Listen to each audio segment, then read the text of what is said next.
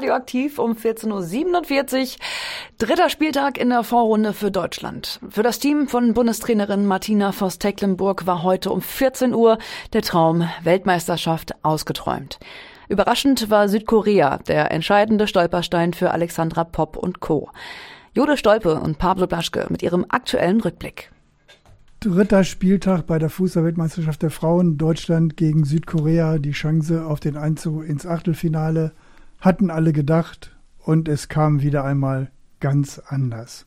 Marokko spielte gegen Kolumbien und bei einem Sieg von Marokko hätte den Deutschen ein Sieg gegen Südkorea gereicht, wegen des guten Torverhältnisses, wegen der sechs Tore, die sie gegen Marokko geschossen haben. Aber Marokko gab vielleicht die Vorlage für die Deutschen mit dem 1 zu 0 gegen Kolumbien und das ist auch 1 zu 0 geblieben. Die Deutschen aber starteten schlecht und es wurde im Laufe des Spiels nur ein oder zweimal besser. Deutschland erreichte ein 1 zu 1, können wir vorwegnehmen.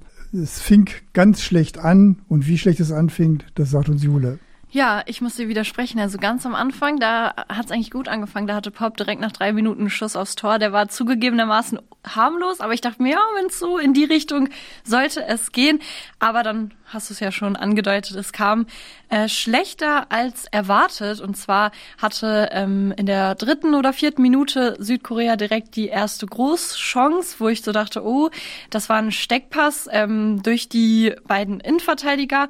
Und äh, dann war die Stürmerin aus Südkorea quasi im 1 gegen 1 gegen Merle Froms. Und Froms konnte den noch aus ihrer Sicht an den linken Pfosten lenken.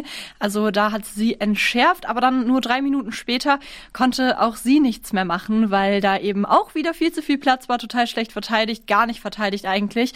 Und das Abseits wurde auch katastrophal aufgehoben. Also die stand nicht im Abseits, die Stürmerin aus Südkorea und hat dann eben äh, den Pass bekommen und konnte sich eigentlich eine Ecke aussuchen. Und dann stand es auf einmal 0 zu 1 und zwar schon nach wenigen Minuten. Es ging dann weiter und es ging wirklich schwach weiter.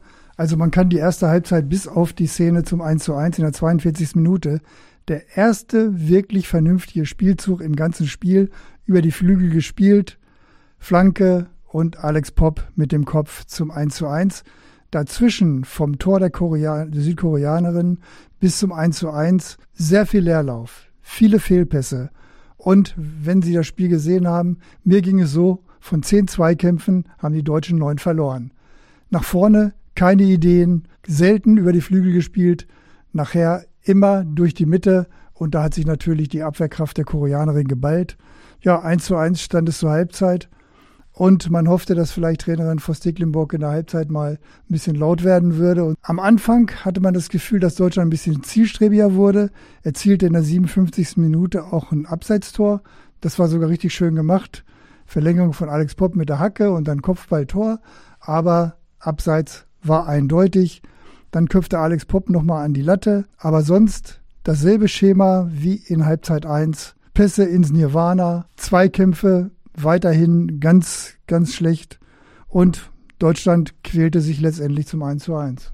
Ja, ich fand auch, also es war sehr ideenlos, vor allen Dingen im Mittelfeld, auch auf den Außen äh, zu wenig Tiefenläufe, eigentlich so gut wie gar keine Tiefe im deutschen Spiel, kein Tempo dadurch auch natürlich und was wiederum dadurch auch, das haben wir letztes Mal schon besprochen, entstanden ist oder nicht entstanden sind Flanken für Pop in der Mitte. Sie hatte äh, sehr, sehr wenig Bälle, die sie da irgendwie verarbeiten konnte. Die, die sie hatte, hat sie dann auch ähm, ja nicht, nicht gut verarbeitet, bis auf den einen, den du angesprochen hast. Und ich fand auch, ähm, du hast die Trainerin angesprochen, die Einwechslungen, die sie da getätigt hat, haben auch irgendwie alle leider keine Früchte getragen. Also Lena Lattwein und Sidney Lohmann und dann später auch Nicole Agnomi haben irgendwie keinen frischen Wind oder konnten keinen frischen Wind ins Spiel bringen. Also da hat irgendwie, hat es irgendwie vorne und hinten nicht gepasst und die Dynamik war irgendwie nicht da.